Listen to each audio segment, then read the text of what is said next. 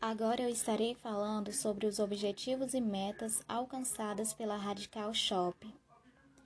Nós, como gestores da empresa, tínhamos como objetivos e metas principais obter o melhor desempenho, potencializar clientes, aumentar a rentabilidade e ter uma boa participação no mercado.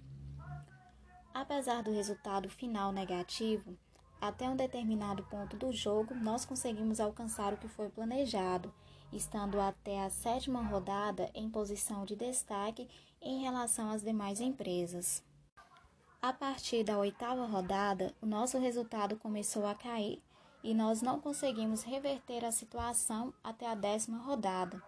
Mas, apesar desse resultado negativo, em várias rodadas nós conseguimos ficar em primeiro lugar geral no ranking conseguimos potencializar cliente e, consequentemente, tivemos uma boa participação no mercado.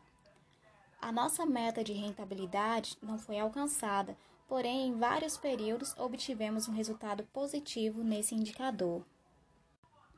Então é isso, gente. Temos plena consciência de que o nosso resultado final não foi bom, mas em alguns momentos do jogo conseguimos alcançar algumas das nossas metas e objetivos iniciais.